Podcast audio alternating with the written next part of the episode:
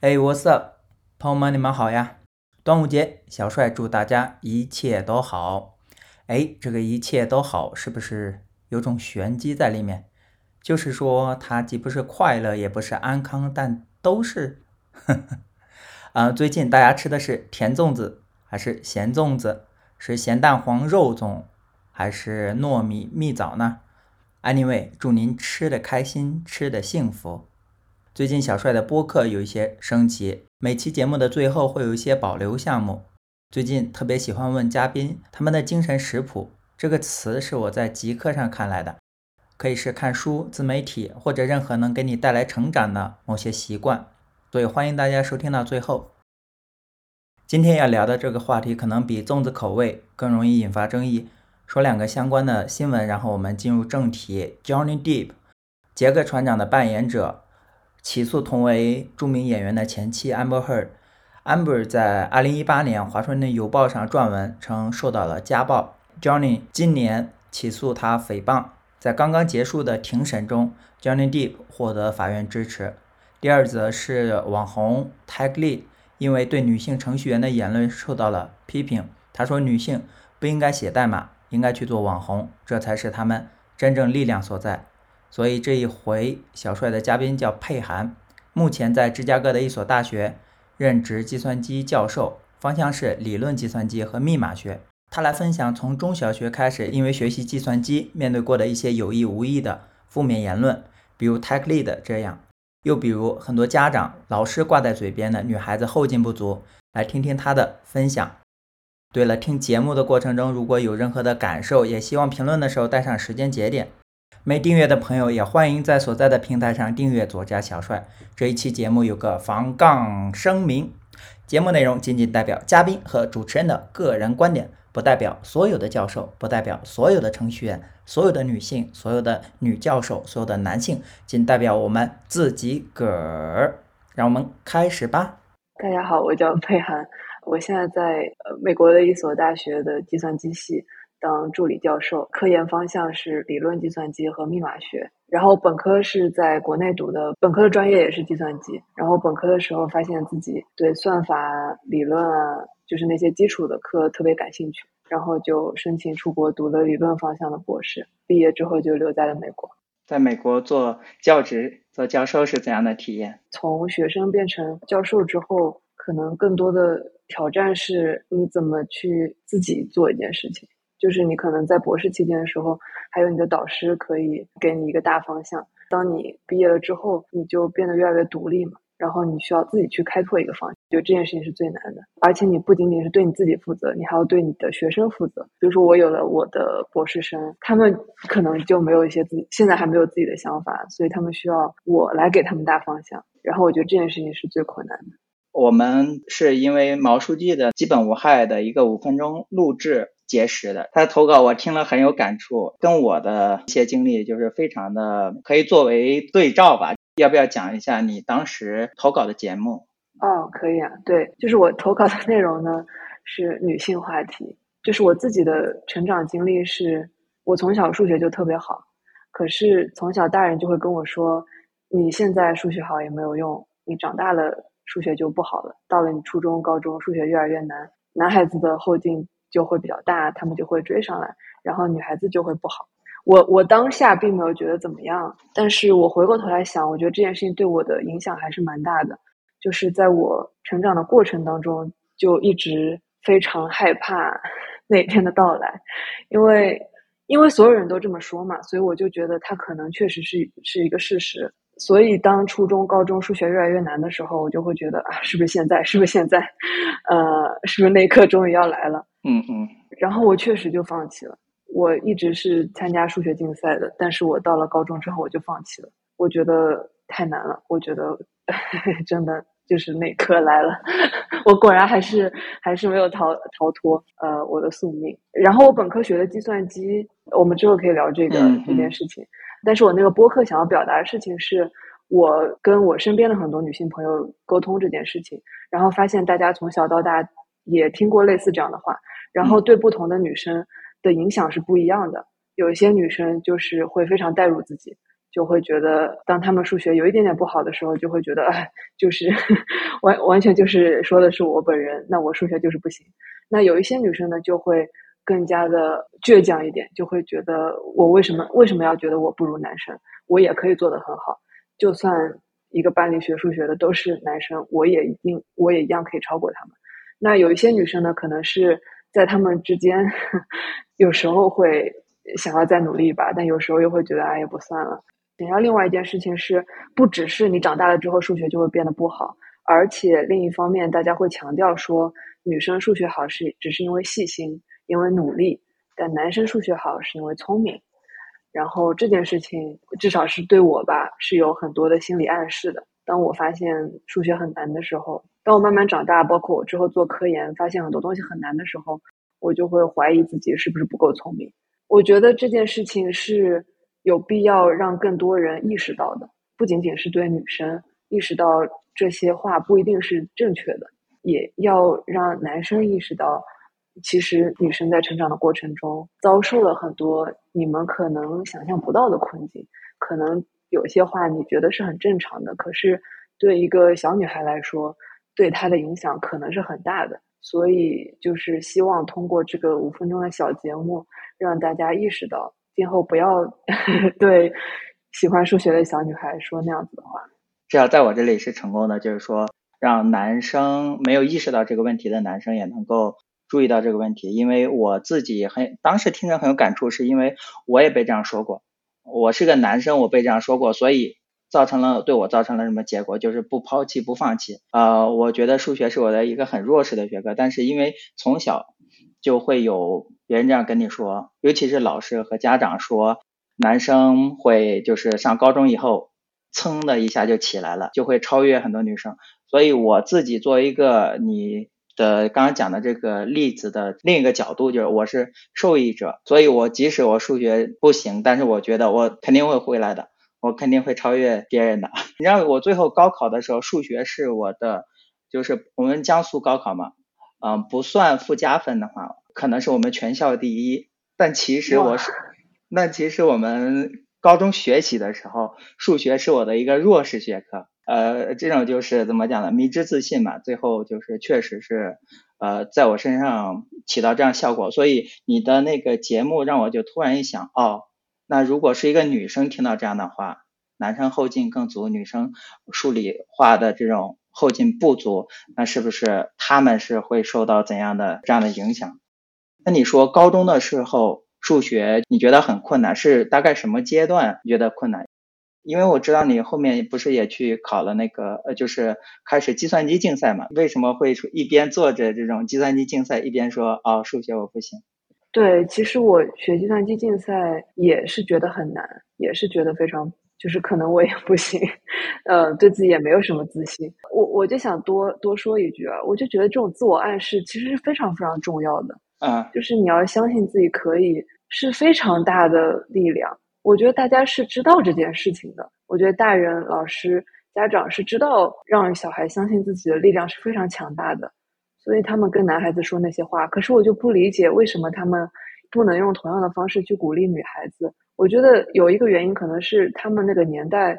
当我跟我妈讨论这件事情的时候，她就说她的成长经历让她觉得这就是一个事实。他并没有想要伤害我或者贬低我的意思，他没有任何那样的恶意，但是他就觉得这可能就是一个事实。我其实没有没有能理解这件事情是为什么。我想了一个理由，我不知道是不是对的，是不是准确的。就是他们那个年代，呃，重男轻女更严重一些，非常严重，可以说是。如果家里有男孩子的话，那男孩子得到的资源就会更多，女孩子得到的学教育资源各方面资源就会比较少。那男孩子他可以学的东西更多。那最终他可能会呃有更大的概率会取得比较好的成就，在资源分配不均的情况下，那男生有更好的前途，可能会给他们造成这样的印象，但我也不知道是不是准确的。嗯，你说这事我还挺感慨的。我妈她只念到了初中，但是就不念了，因为我外公他是重男轻女嘛，他是觉得儿子要好好学，但是闺女学差不多就行了。但是其实。我就他是不学武术的，我就应该不听这个播客。啊，真的就是，但是我妈她是镇上面的非常顶尖的学小镇做题家吧，还很感慨，最后说我就获得了教育的机会，但是一事无成。但是我妈就是活生生的被掐断了继续学习的梦想，因为她我后来问过她，她说我也是想继续学习，但是你外公你姥姥就是不让，就是没办法继续，所以我这种这种事情在我心里一直都还挺遗憾的。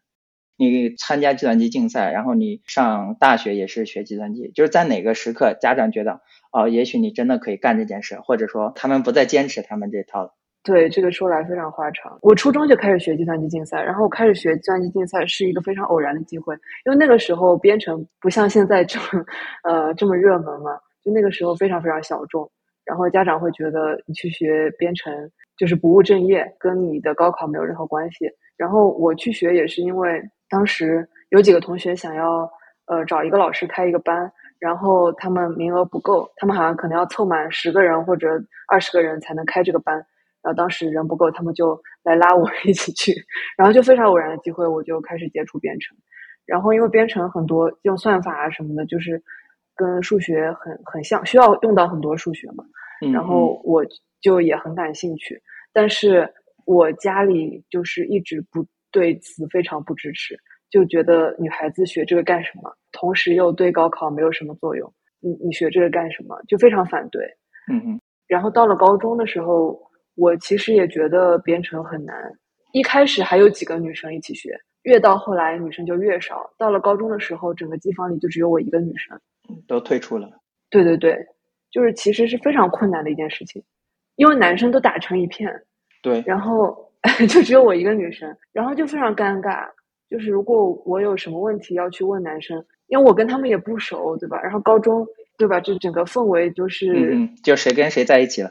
对对对，就是男生跟女生的氛围就是比较暧昧、比较尴尬那个阶段，所以我也不太好意思去问男生。所以很多时候就是我自己在琢磨很多事情，然后就非常非常困难。就是他们有什么问题可以互相交流一下，怎么样？就互相问一问就行了。那我有什么问题，我就很难找到一个人问，我可能就得自己看书，或者是自己找一些资料来看。然后反正总之就是我学的非常缓慢。然后我坚持下来唯一的原因就是我们当时呃每个省有一个选拔，选拔出来一个省队去参加全国比赛，就是全国的信息学竞赛。嗯嗯。然后每一个省呢有一个奇怪的要求，是每一个省一定要至少有一个女生。嗯。至少要有一个女生，不管她再差，她也一定要有一个女生，因为那个时候学学编程的女生又特别特别少，我就觉得，哎，我有可能 可以去争一下那个女生的名额。然后最后我非常幸运的一直到了最后一轮，但是当时真的是就是和我竞争的人非常非常少，就是可能只有个位数的嘛。呃，就当时男生已经很多了，可能有几百，一江苏省可能有几百上千的人，可是女生可能就是个位数的人。一个队，江苏队有多少人呢？啊，一共是六个人，然后其中有一个是女生，至少有一个女生。对，所以你觉得你是占了性别的红利？对对对对对，当时就是这么觉得，当时并没有细想这件事情，但我现在回过头来想，我会觉得当时是因为我是女生才得到了这个机会。呃，然后反而给我一种心理暗示是，其实你是没有资格做这件事情的。嗯，因为但凡你是个男生，你就没有办法得到这个机会。你得到这个机会，完全是因为你的性别，不是因为你的能力。这件事情后来不断的在发生，包括我保送上大学啊，也是因为这个大学想要招有计算机编程背景的女生。他才招了我去保送，然后因为我我当年是去参加全国比赛，然后我拿的是最佳女选手。我虽然是那一年所有的女生当中成绩最好的，可是我是非常差的成绩。全国比赛有金牌、银牌和铜牌，然后金牌是前二十名，银牌是前五十名，就银牌有三十个，嗯，然后剩下的基本上都是铜牌。然后那一年我们省所有的男生都是拿的金牌。只有我是铜牌，就是成绩就很差嘛。可是我们就我又运气很好，我们那年所有的女生都非常弱，然后我就又运气很好的拿了最佳女选手，就是我们那年所有全国女生当中的第一名。然后我就因为这个呃被保送到了一个很好的大学。然后我再一次的觉得是因为女生，是因为我是女生而得到了这个机会。嗯如果我不是女生的话，我再一次的就没有办法保送。我可能通过高考也没有办法去一个很好的学校，因为我只有数学稍微好一点，语文和英语都不怎么样。然后，对，因为因为我们江苏的高考就只只只看这当年就只看你。当时也是四百八十分的，就是考生嘛？对对那我们是同一阶段的。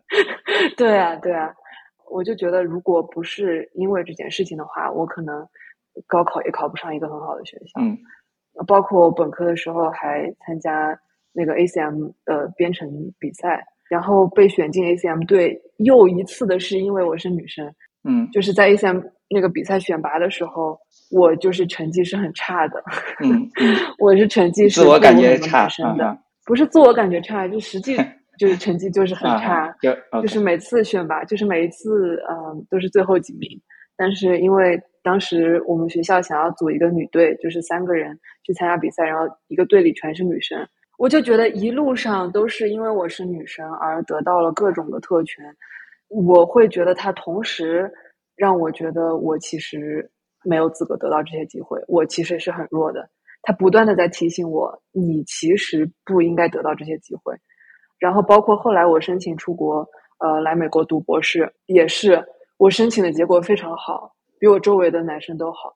嗯，然后就有人跟我说，就是因为美国因为政治正确的原因，更喜欢招女生，就是即使是两个同样差不多背景的学生，一男一女，他们会更倾向于招这个女生。然后我再一次的觉得，好吧，我得到那些机会又是因为我是女生。然后包括我后来找工作啊，然后就是很多事情吧，就是因为这个政治正确的大背景，让我觉得好像是因为我是女生才得到了那些特权。嗯然后我其实是不，我其实 我其实是不应该得到的。然后这就让我对自己产生了很多的自我怀疑，我就会觉得我是不是就是不行？我即使得到那些机会，我是不是我是不是不应该？我其实能力并达不到那个水平。然后包括我就觉得我跟其他很多男生相比，我的自信心是特别特别弱的。就是有很多朋友会跟我说，其实你做的很好啦，你只要再自信一点就好了。我一开始觉得他们是客气，我后来发现他们是出自真心的这么觉得。然后后来我发现我自己确实是有这个问题，包括我后来当了老师，我发现女生就是我的学生当中，女生就是容易比男生更没有自信，而且女生就更容易焦虑，他们会一直觉得啊，我是不是做的不够好？他们会非常就是擅长自省，就他们即使已经做到了八十分、九十分，他们还会担心自己会是不是会不及格。但一个男生呢，我不是说所有男生都这样，但是会有很多就是考六十分，感觉自己考九十分一样。对，就是自我感觉非常好。然后我觉得好像是一个非常普遍的问题，嗯然后我才会才去开始思考这件事情背后的原因是什么。然后我就觉得对我自己来说，可能是因为在很多时时候我得到了很多特权，嗯，然后让我觉得，然后然后让我觉怀疑自己得对自己产生很多对，所以你现在即使已经做了一做到一个很高的地步，呃，学术上或者说研究上，但是你仍然会呃有这种自我怀疑。结果你是没问我，你要问我说我行不行，那我肯定回答你，你很行啊。就是江苏省，江苏省这个叫什么教育那么卷，然后你是这个省队的，一共就六个人，你占一个名额是吧？那还不强，那强到天上去了，是吧？马上要去这个名校里面做教授。密码学、理论计算机听起来就很高级，像我们这种在公司里面的这种普通程序员，要这样看，没有 没有要这样抬头看。对，没有没有，所以我小帅也也是很太谦虚了。那你现在的大弟子她是女生吗？不是，呃，我有一个博士生和一个硕士生，我那个硕士生快要毕业了，然后她是女生，嗯然后我的博士生是一个男生，然后我还跟一些本科生在做科研项目，然后我发现就是好像我更容易吸引到女学生，她们好像更愿意来找我做做科研，然后我就稍微的观察了一下，然后发现好像很多女教授都是这样的，比如说我在那个五分钟播客企划里面提到的。嗯呃，就是我我之前采访过的一个图灵奖的获得者 Shafi Goldwasser，他就有很多非常厉害的女学生，然后他的他的学生当中的就是女女女生的比例完全是高于平均值的。然后我发现很多女教授、女老师，她们的性别比例甚至是可以是一比一，有些更夸张的，她的女学生比男学生更多，就是一个非常普遍的现象，不是我个人，也不是一两个，我看到很多很多的例子。OK，然后我就在想，有可能是因为一个作为一个女学生，当我是在一个学生的时候，我去看我的老师，大部分都是男生。就是我本科的时候，至少所有本科的课里面，只有一门课是女老师上的，呃，是 C 加加的基础的编程课。其他的所有课的老师全部都是男生。但凡有一个女老师的话，我可能就会感受到更深的情感连接。然后我觉得，女性榜样其实对于一个学生来说是非常非常重要的。包括我自己，我自己在读博的时候，我们那个理论组，呃，十来个老师，没有一个是女女性。全部都是男老师，就是老师不是不是，就是我读博士的时候。哦哦，跟你读博士的时候。啊，对，我刚刚是不是说错了？就是我在读博士的时候。你你不要怀疑自己，应该是我听错了。你继续，请不要怀疑自己。呃，就是我在读博士的时候，我们那个理论组十来个老师全部都是男男性。我在跟我的导师讨论很多问题的时候，很多时候就很难讲通，他就没有办法理解我的思路。然后他就会建议我去找我们领域其他的女教授，就其他学校的，不一定是我们学校的，呃，跟他们聊一聊，看他们能不能理解。然后有一个年纪比较大的女女老师，她非常非常亲切，然后我就跟她聊我就是面对的一些困境啊和困惑啊什么的，然后她就是秒懂，他就是完全可以理解我的想法，我的怎么说我的感受。我后来才发现，就是我的孤独感。我就我来了美国之后的孤独感，不仅仅是因为语言环境的问题，同样重要的是，我身边的男生变得更多，就是比我在本科的时候变得更多，女性变得更少。男女思维上的差异是让我觉得，就是这个孤独感的根源。我后来去想这件事情，至少我我自己的感受啊，我可能不能 代表所有的女性或者所有的男性。我自己的感受是，女性在你跟别人交流的时候，你更重视感受，更重视别人有没有能够跟你感同身受，他能不能够理解你；而男性更更希望能帮你找一个解决方案。我举一个最简单的例子，比如说我跟我男朋友抱怨说，我觉得你不够爱我，他可能会觉得你为什么会这样觉得？我能做什么事情让你不这么觉得吗？你你想要让我怎么做？就他想要去找一个解决方案，你有这个感受的原因是什么？我们怎么能够解决这个问题？可是我想要的可能是你去理解我的委屈。如果你跟我说，我知道我我可能刚刚做某些事情让你不开心，然后我可以理解你的感受，我觉得这个可能是更重要的。可是我就觉得我们思维的方式不一样。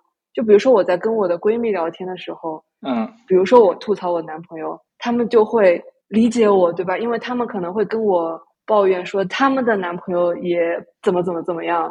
就是他并不是要解决我的问题，他只是要跟我说，我理解你，我也是这么觉得的。然后很多时候这就够了，就是因为我们思维方式是不一样的，所以才会让我觉得特别的孤独。比如说我在博士的期间参加一些女性的，就是呃论坛啊那些活动，有很多的像我一样的女博士，然后我们会交流自己的感受。比如说我们在读博期间非常痛苦啊，然后写不出论文啊，然后科研做不出来啊，或者是呃不想读了呀，然后觉得嗯年纪这么大了，然后什么时候开始一个家庭啊，什么时候生小孩，就这种各种焦虑嘛。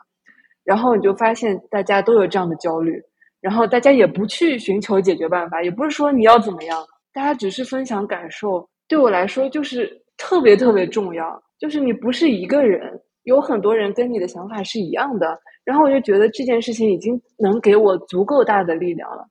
可是男性的思维方式，他天生就不是这样，他就是要 给你解决，他就是要给你解决问题。然后你知道最可怕的是什么吗？最可怕的是我经过了这么多年的训练之后，我也变成了那样的人，就是我现在思维方式也更像男生，在很多时候我也去试图解决问题。然后我就觉得特别特别可怕。我其实本身是更喜欢去感受、感受型的这样的一个人，但是因为我的训练是完全是一个，就所有的东西都是特别理性的，教你的人也都是男性，然后你周围的人也大多都是男性，而导致我的整个思维方式也变得 向男性靠拢。就我举个最简单的例子，因为我男朋友也是当教授的嘛，他有一次跟我抱怨说。他的学生抱怨他的一些事情，比如说，就疫情期间不能同时开网课和线下呀，就是我们慢慢变成线下之后，不能同时开网课和线下呀，或者是抱怨他的作业太难啊，或者是抱怨他给分太严啊之类的这些。然后他在跟我抱怨的时候呢，我就跟他，我就开始帮他寻找解决方案，你知道吗？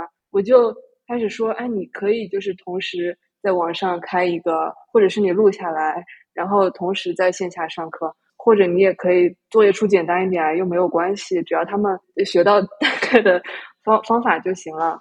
然后你也给放松一点也没关系啊，对吧？就是都没关系的，不要影响你自己的心情。然后他听了半天，他就很委屈，他就说：“我不是 来问你要解决方案的。”他说：“你现在就像一个男性在跟我，就是要 尝试帮我解决问题。”可是我不是要这样，我只是要你来跟我感同身受一下，我只是想要你来温暖我一下，帮他体验了一下女生平时的感受。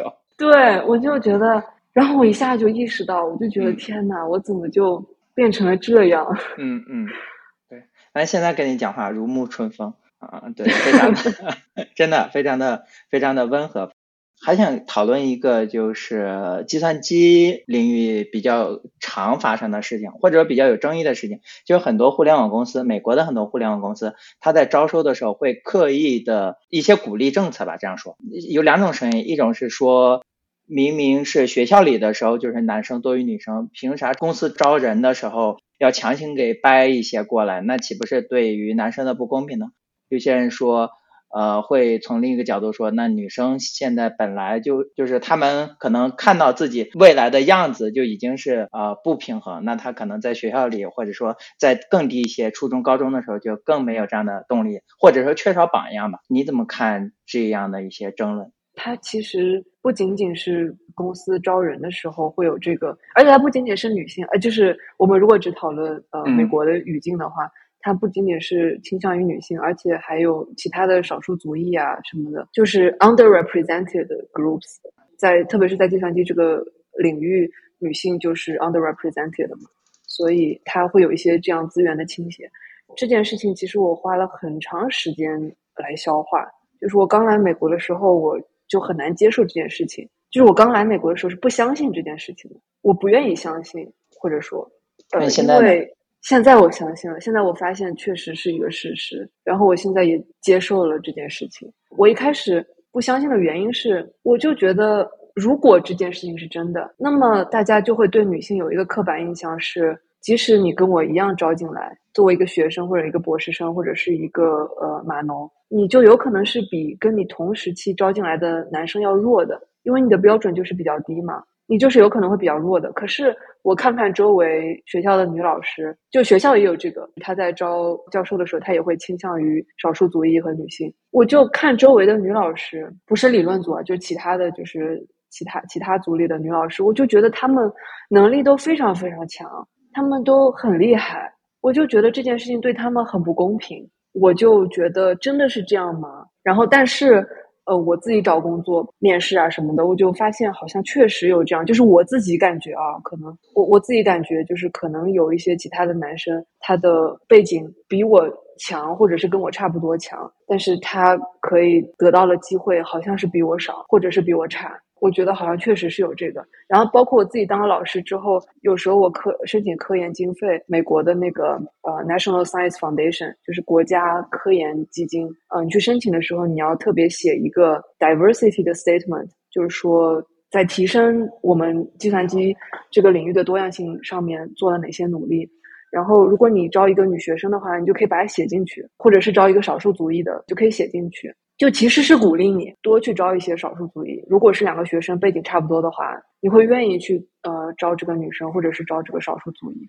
它是自上而下的，学校也会，学校每年也要给这个国家科研基金会写一个报告，说我们今年计算机系多招了多少女学生，就本科生、研究生的项目多招了多少女生或者是少数族裔，它会有这些数字。然后它就是自上而下，我我不知道就是美国的高中小学是什么情况，但是至少大学里面，我觉得而且是越好的学校，它越重视这个计算机系的多样性，至少在计算机这个领域，我不知道其他领域怎么样。他就特别重视这件事情。我也是当老师之后才发现，确实是有这个这个现象存在的。然后我花了很多时间去消化，就是去消化这件事情。我能不能够心安理得的接受这样的机会？嗯，接受资源向女性的倾斜。我现在是接受了，然后接受的原因是，至少是我自己吧。我我不知道是不是所有女生都这样。至少对我自己来说，我觉得我在学计算机的道路上，确实是面对。了比男性更大的挑战和困难。我觉得，我即使是要取得和一个男性同样的水平，我可能需要付出的努力，或者说我面对的困难是要比他多得多的。就我觉得是有这个差别。所以，比如说啊。我高中的时候学计算机竞赛，我周围一整个班里全是男生，只有我一个女生。那我要去请教别人的困难就会大很多。可能男生互相之间问一下，花五分钟可以解决的问题，我就得自己看书找资料，然后花五个小时才能解决。然后包括在大学的期间，我的女性榜样也更少，就没有一个女性榜样可以学习，这是另外一方面。还有一个方面就是男女生思维方式的差异性。可能会让我在听一个男性的老师上课的时候更难接受，而且这件事情我确实意识到了差距。当我在听一个女老师上课或者女老师给科研报告的时候，我就是更容易听进去。我就是觉得我们可能我们的连接更强，或者说我们思维方式更相似，所以他觉得给的讲的舒服的方式，也确实是我更容易接受的方式。那相反，如果所有的课都是男性来上，那我是不是就可能会更难接受？然后就是类似这种，可能有很多隐性的，就是挑战和困难，以及我需要付出的努力是要更多的。这些东西在我没有细想之前，可能是不容易被人看到的，特别是不容易被男性看到吧？我觉得，但是我觉得他们是应该被更多人看到的。然后我觉得是值得被更多人看到的。比如说我在跟我呃很多男性朋友，或者是跟我男朋友说这些事情的时候，我觉得他们是可以理解的，他们是可以跟我共情的，只是他们不知道。比如说小帅，你也说对吧？就是你听到我那个五分钟播客的时候，你也可以理解我，你也可以跟我共情，只是你之前没有想到，没有从这个角度想过。对，对你如果不跟他们说，不跟他们沟通。不跟他们传递我们遇到的困境，他们可能就会觉得很不公平。为什么我们就是一起学的呀？为什么你到最后就是得到的机会比我多呢？我不知道你现在怎么想啊？下游的弥补去回到促进上游的改变。是如果说上游就是小小孩子的时候学习，初中的时候学习，高中的时候学习，就期望带来这个改变。但是现在的这种有些东西是。是可以量化的，比方说，呃，你必须要就是要完成多少的 diversify 的指标，但是像前面的那些中途退学的，或者是中途 quit 计算机的这种女生，那你是没办法 quantify，所以我觉得这个问题还是比较难的，我没有太太想清楚，或者说没有太多自己看法在里面，对，就我目前是这样。那我有一个好奇啊，就是说，嗯，你说，嗯。就是当你看到，呃，比如说你们科技公司在招人的时候，会更向女性或者更向少数族裔倾斜的时候，你会觉得有一点点抗拒吗？或者是你会觉得有一点点公不公平吗？OK，好问题。首先我是没看到，就是因为我平时也不参与招聘，所以我对这其实是不清楚的，只是一些江湖传闻。呃，但是说，嗯，就所以就或者说不像你那么直接的看到哦，自然基金它就就有这样规定，我没有像你那么直接的看到。但是第二个就是我自己周围的女生，我之前在湾区，现在在亚特兰大，我经历过的科技公司里面是第一个就是确实是男性多于女性，但是第二个，我觉得我周围认识的呃女生都很 厉害。都特别厉害，呃，比方说，我之前在湾区，我呃拉了一个线下的，就是吃喝玩乐的群，大家平时爬山或者剧本杀或者打麻将都有。呃，有些比方说 Facebook 的小姐姐，就做事又拼，脑子又灵活，做事又快，呃，就干呃干活很很猛。周围的女生程序员或者说 data scientist 都还挺厉害的。对我不会感觉说哦是降低标准。其实跟我想的是呃一致的，因为我一开始不愿意相信这件事情，其实也跟你说的差不多，就是我发现我们领域的女性就是都很厉害，就是我们学校的女老师都很强，就是我会觉得真的有这件事情存在吗？然后我后来就觉得。可能我说的不对啊，就是我我现在或者是我这么给自己洗脑啊，嗯，就是我觉得可能是因为女性要达到跟男性差不多的水平，她需要更付出的努力和他面对的困难更多，他的前期面对的困难更多，所以他可能潜力也更大。当他得到一个机会的时候，可能他的怎么说，他的 potential 更大，他可以付出，他在未来也可以付出更多的努力，他。他未来如果跟男性遇到一样的困难的话，他可能会做得更好。嗯，然后我现在是这么去，呃，还说服我自己，当我面对那些机会的时候，我应该要心安理得、坦然的对接受它，而不是对它产生抗拒，说为什么要这样？为什么要给我优待？请给我一样的那个机会，可以吗？所以这是你现在的这种感受。之前会觉得，哎，我是不是吃了性别红利？但是你现在会觉得。That's OK，就是这是呃呃社会的这样的现状，或者说这样的呃一些政治正确是理所应当的。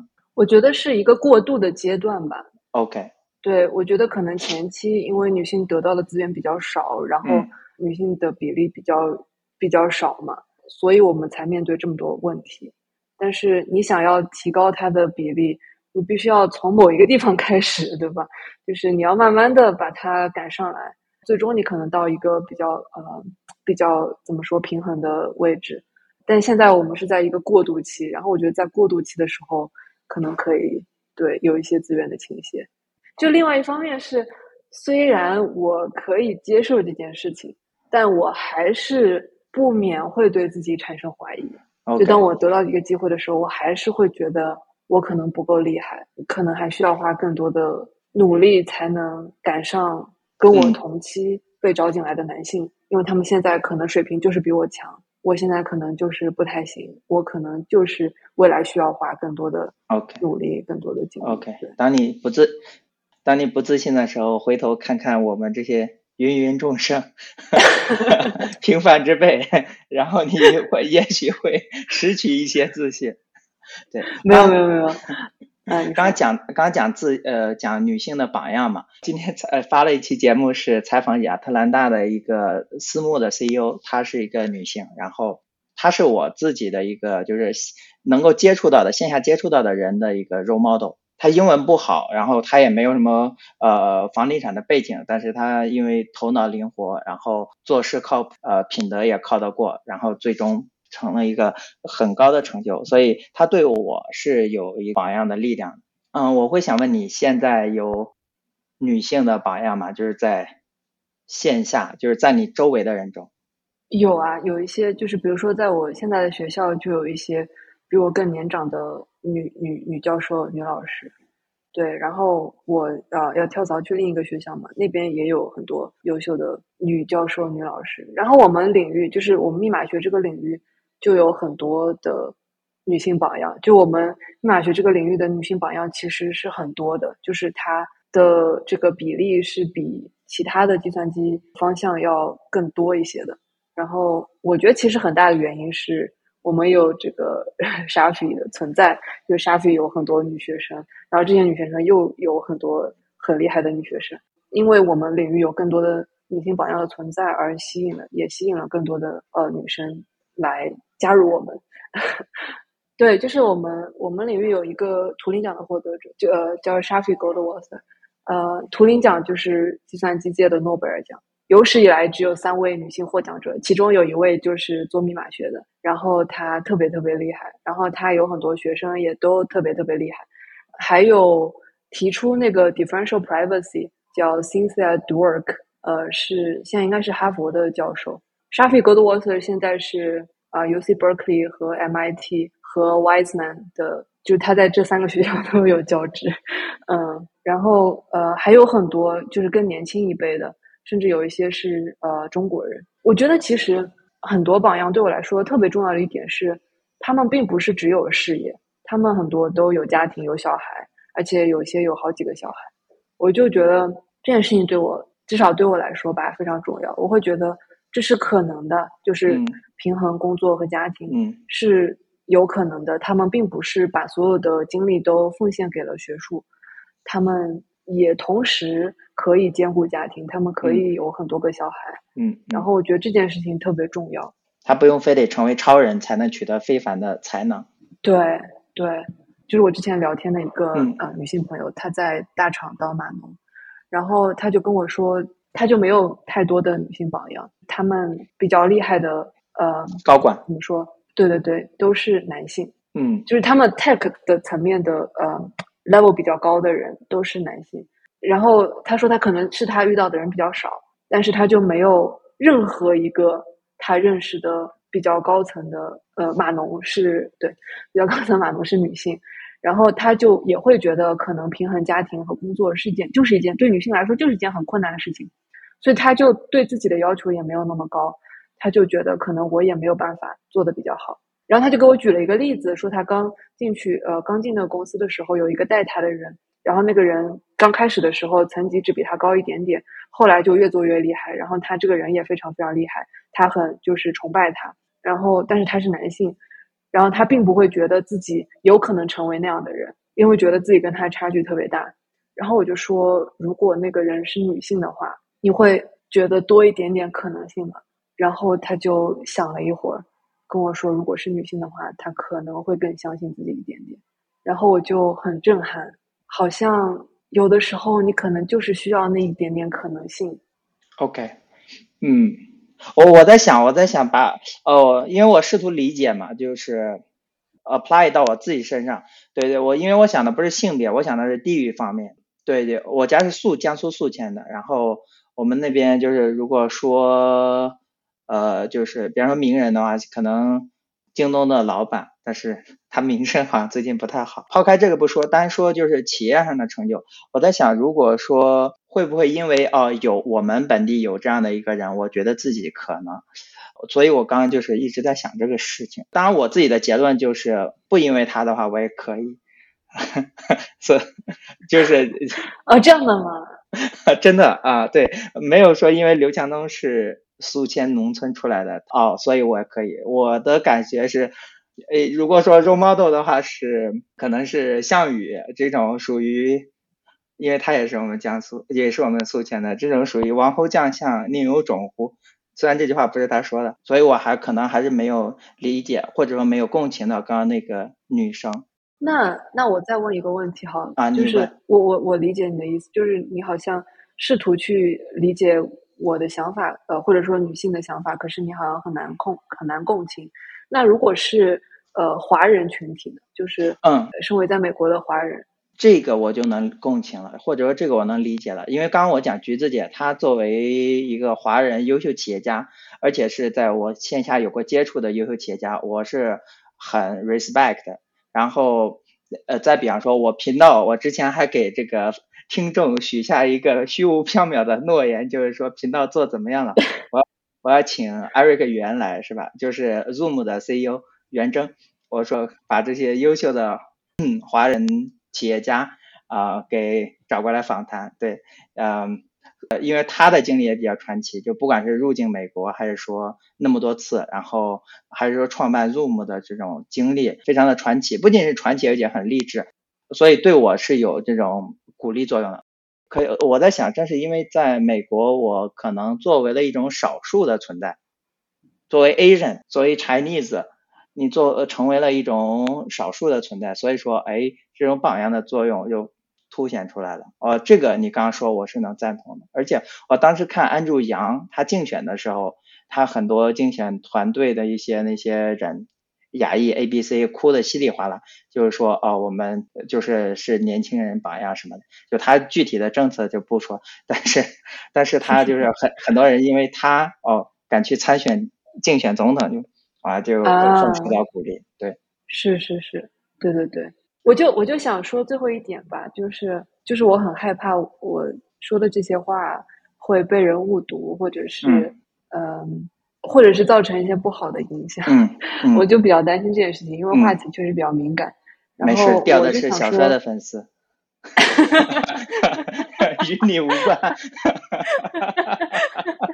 嗯，我就想说，真的是我自己的经历让我有了这些想法。可能就是我我相信每个人的经历都是不一样的。嗯然后我觉得，我觉得不仅仅是女性面对很多问题，就是呃，包括地域，对吧？你提到呃，嗯。不同地区的教育资源不平等啊，然后呃，在美国就是少数族裔他们的不平等啊，然后就各各各种方面都是会有各种各种问题的。然后对我自己来说，更多的是我怎么去跟自己和解，以及跟这个世界、跟这个社会和解。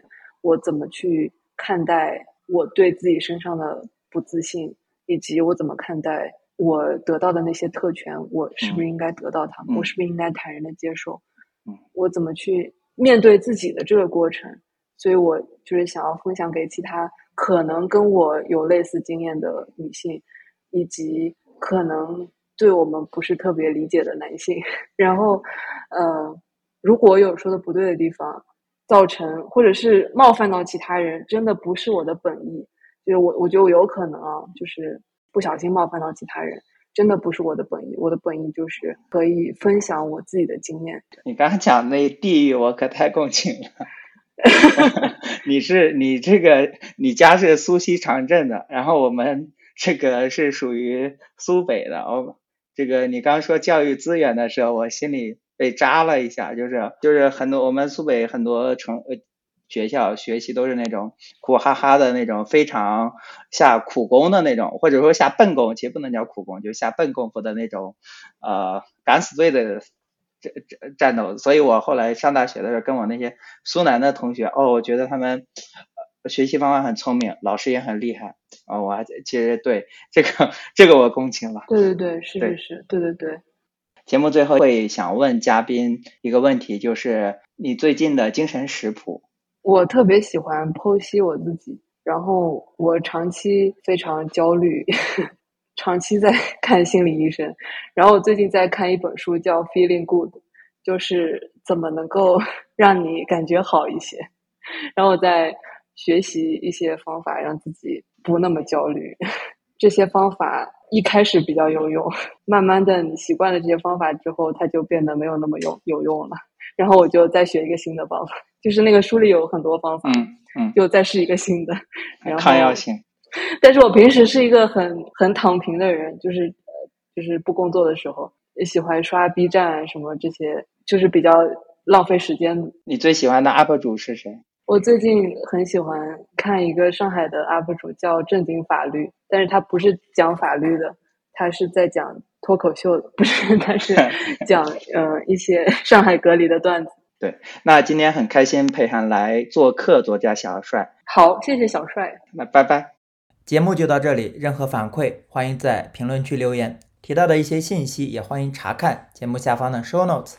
欢迎加入听友群，欢迎订阅作家小帅，网络一线牵，订阅不花钱。祝您平安幸福，my friend，下期再见。